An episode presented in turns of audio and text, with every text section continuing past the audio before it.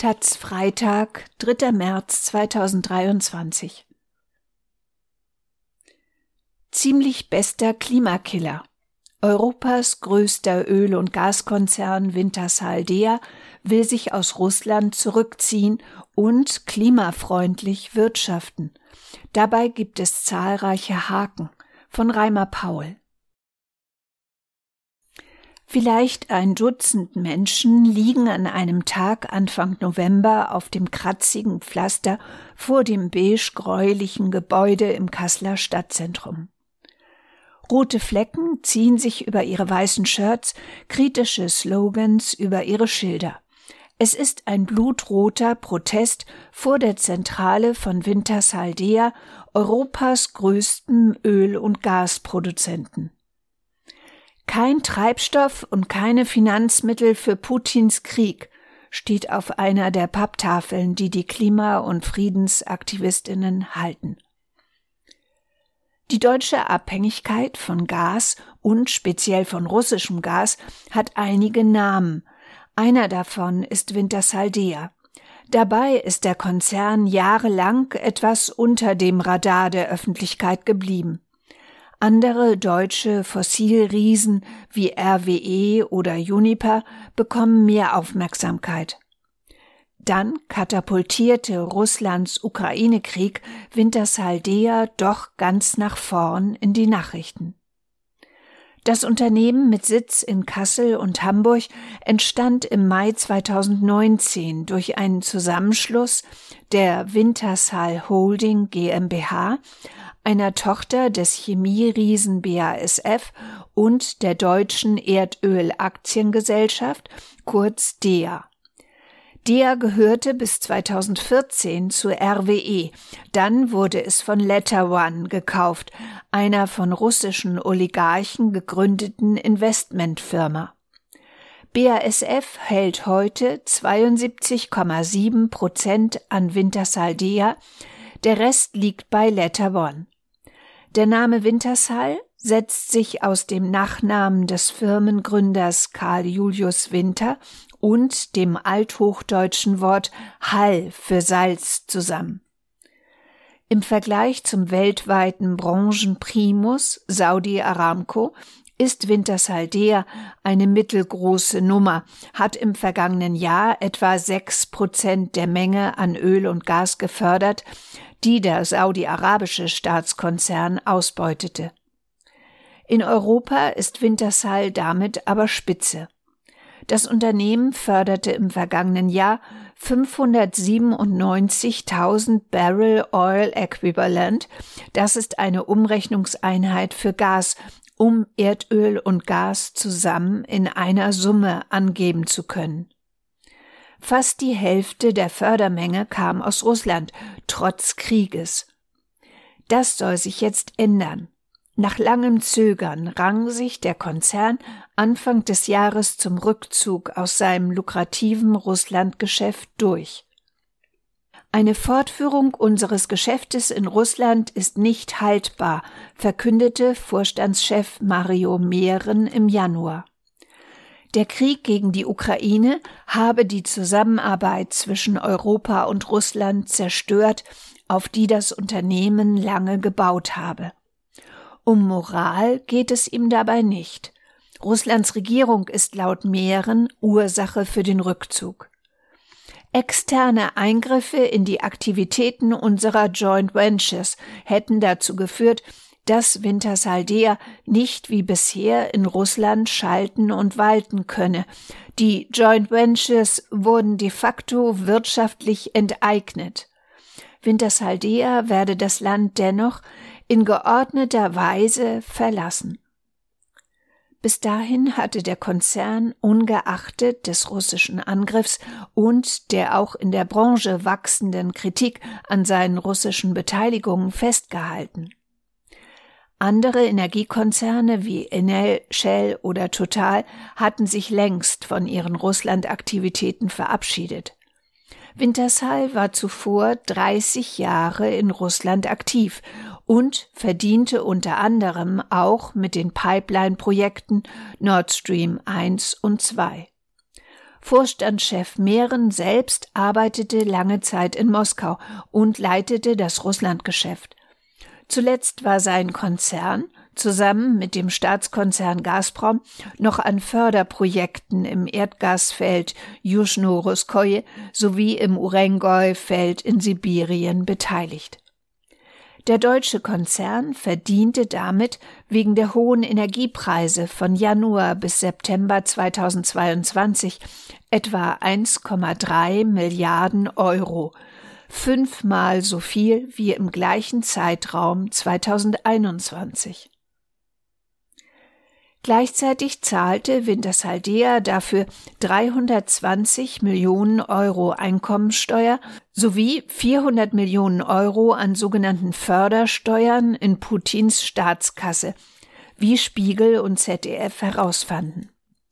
Insgesamt schloss Wintershall das Jahr 2022 trotz der Russland-Turbulenzen mit einem satten Plus ab. Auf 5,9 Milliarden Euro beläuft sich laut CEO Mehren das Ergebnis vor Zinsen, Steuern und Abschreibung. Auch netto war es noch fast eine Milliarde. Der aktuelle Rückzug aus Russland macht das Ergebnis allerdings zunichte, denn er kostet rund 5 Milliarden an einmaligen Ausgaben. Angeblich fliegen Putins Bomber auch mit Hilfe von Wintershaldea. Laut Recherchen von Spiegel und ZDF soll das Unternehmen große Mengen Gaskondensat an Gazprom verkauft haben, eine erdölähnliche Flüssigkeit, die zur Herstellung von Flugzeugtreibstoff verwendet werden kann. Gazprom wiederum soll eine Reihe russischer Luftwaffenstützpunkte an der ukrainischen Grenze mit Kerosin beliefert haben, auf denen Su-34 Jagdflugzeuge stationiert sind. Diese Maschinen kamen nach Angaben von ukrainischen Menschenrechtsgruppen wiederholt auch bei Kriegsverbrechen zum Einsatz. Kein Einzelfall.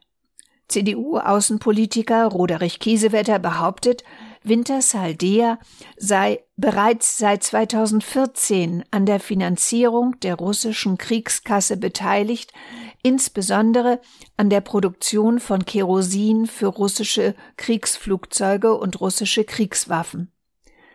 Der Konzern weist den Vorwurf der indirekten Kriegsbeteiligung allerdings zurück. Wintersaldea habe keinen Treibstoff für die russische Kriegsmaschinerie produziert. Konstantin Zerger ist einer der profiliertesten Kritiker des Unternehmens. Der Bereichsleiter Energie- und Klimaschutz bei der Deutschen Umwelthilfe DUH bezeichnet den Rückzug aus Russland gegenüber der Taz als eine richtige Entscheidung, die aber viel zu spät kam. Wie andere hätte Wintersaldea schon viel früher Konsequenzen aus dem russischen Angriff ziehen müssen. Dass dies so lange gedauert hat, ist angesichts des Leids in der Ukraine ein Armutszeugnis für das Management. Zerger bezweifelt zudem, dass es für das Ende der Russland-Aktivitäten überhaupt einen konkreten Zeitplan gibt. Konzernsprecher Stefan Leunig weicht auf Nachfrage aus der Beschluss, dass sich Wintershaldea komplett aus ihren Aktivitäten in Russland zurückzieht, wird unter Einhaltung aller anwendbaren rechtlichen Verpflichtungen in geordneter Weise umgesetzt, sagt er. Der Zeitplan könnte für einzelne Unternehmensteile unterschiedlich sein, die Umsetzung der Entscheidung habe aber bereits begonnen. Wir haben einen klaren Plan, erklärte Vorstandschef Mehren noch Ende Februar. Doch Details, wie wir den Rückzug gestalten, gibt Sprecher Leunig auch auf Nachfrage nicht preis. Will Wintersal die Neuorientierung nutzen, um klimafreundlicher zu werden? Eher nicht. Nach dem Raus aus Russland will der Konzern die Förderaktivitäten stattdessen in anderen Ländern verstärken. Explizit nennt man Ägypten, Algerien, Mexiko und Norwegen. Derzeit sucht und fördert das Unternehmen Gas und Öl in elf Staaten. In Argentinien etwa gehört es seit Jahren zu den fünf größten Erdgasproduzenten. Gefördert wird vor der Küste Feuerlands, aber auch besonders umwelt- und klimaschädlich per Fracking in der Region Vaca Muerta, einem der weltweit größten Ölschiefervorkommen. Als Bundeskanzler Olaf Scholz, SPD, Ende Januar Buenos Aires besuchte, bahnte er den Bezug von argentinischem Frackinggas an, das auch von Wintersaldea aus dem Boden geholt wird.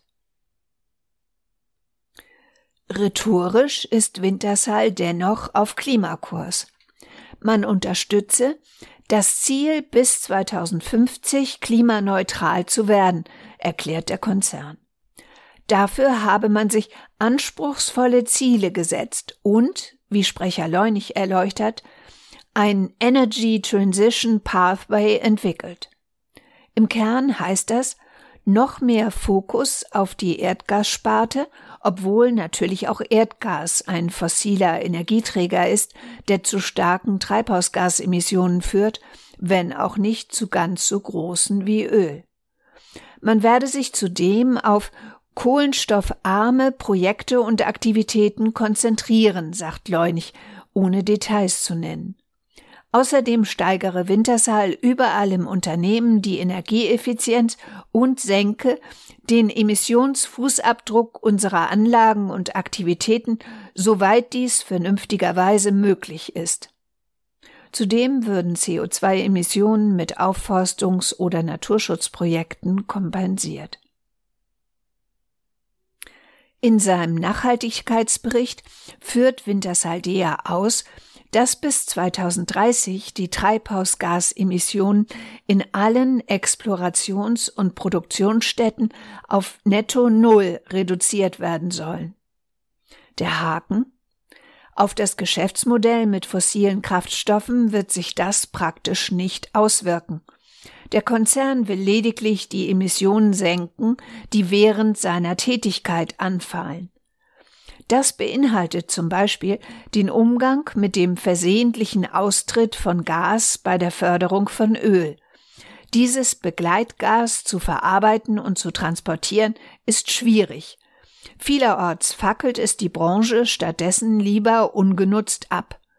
Auch die Abgase von Dienstwagen oder die Emissionen, die durch den verbrauchten Strom anfallen, sind bei dem Klimaziel von Wintersaldea berücksichtigt.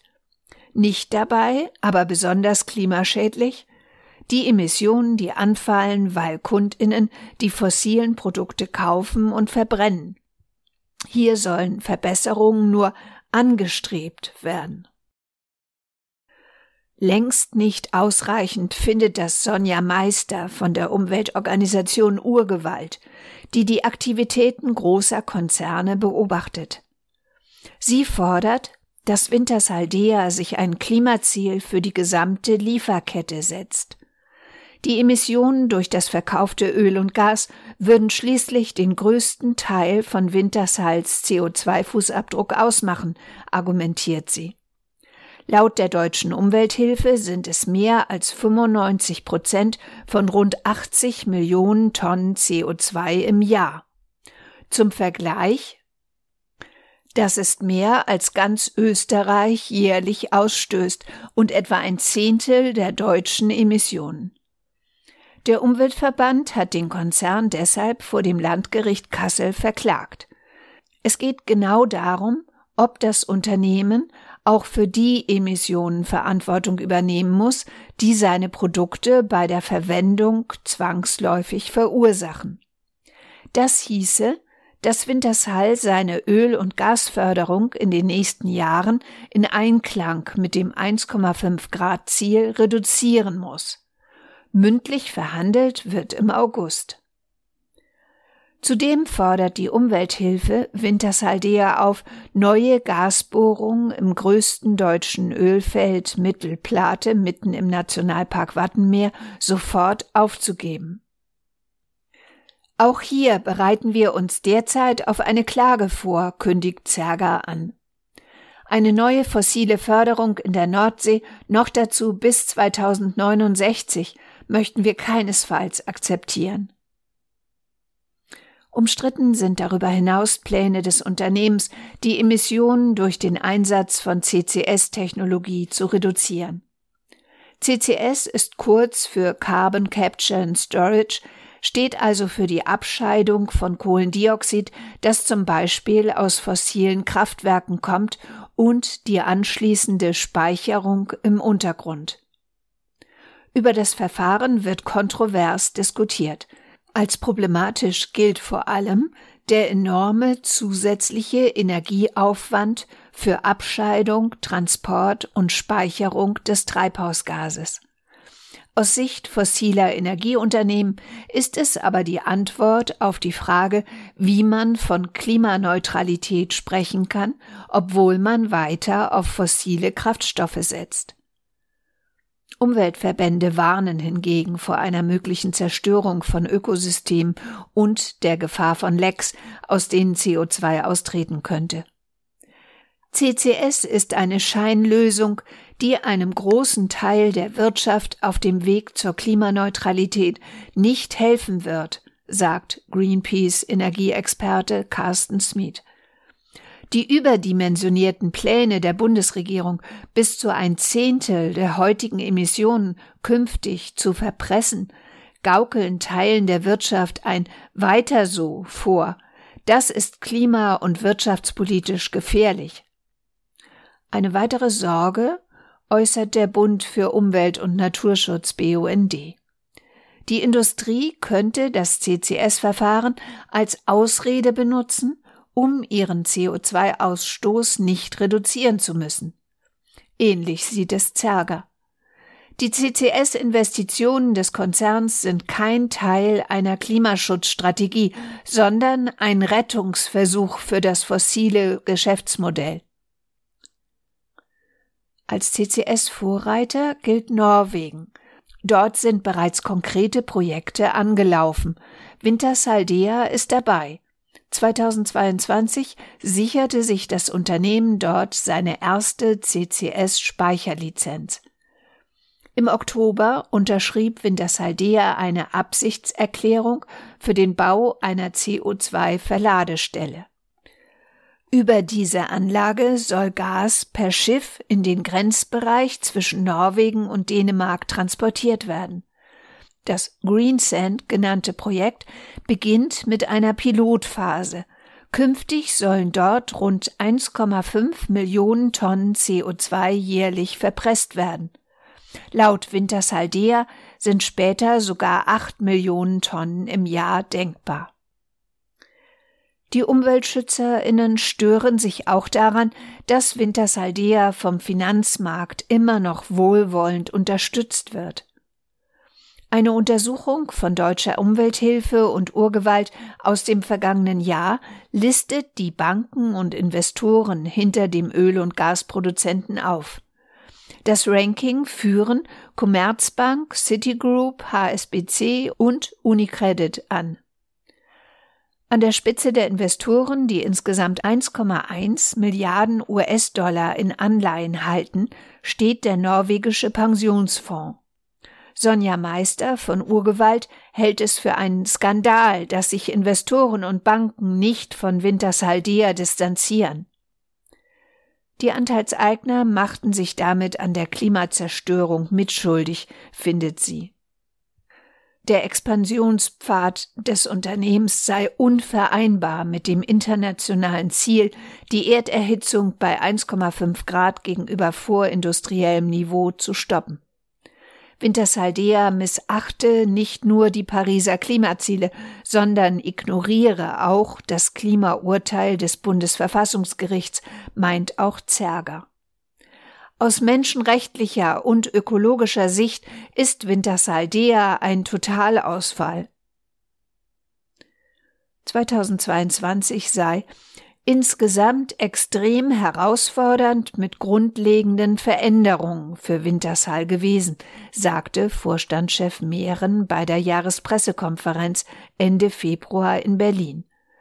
Während er spricht, demonstrieren draußen vor der Tür erneut Aktivistinnen von Umwelthilfe und Urgewalt. Sie halten ein Schild mit dem Firmenlogo in die Höhe. Rote Farbe läuft über das Symbol. Einige Demonstrantinnen zeigen ein Transparent. Wintershaldea, blutige Bilanz 2022. Angriffskrieg finanziert, Treibstoff für russische Bomber, Klimawandel befeuert. Dahinter drei Häkchen.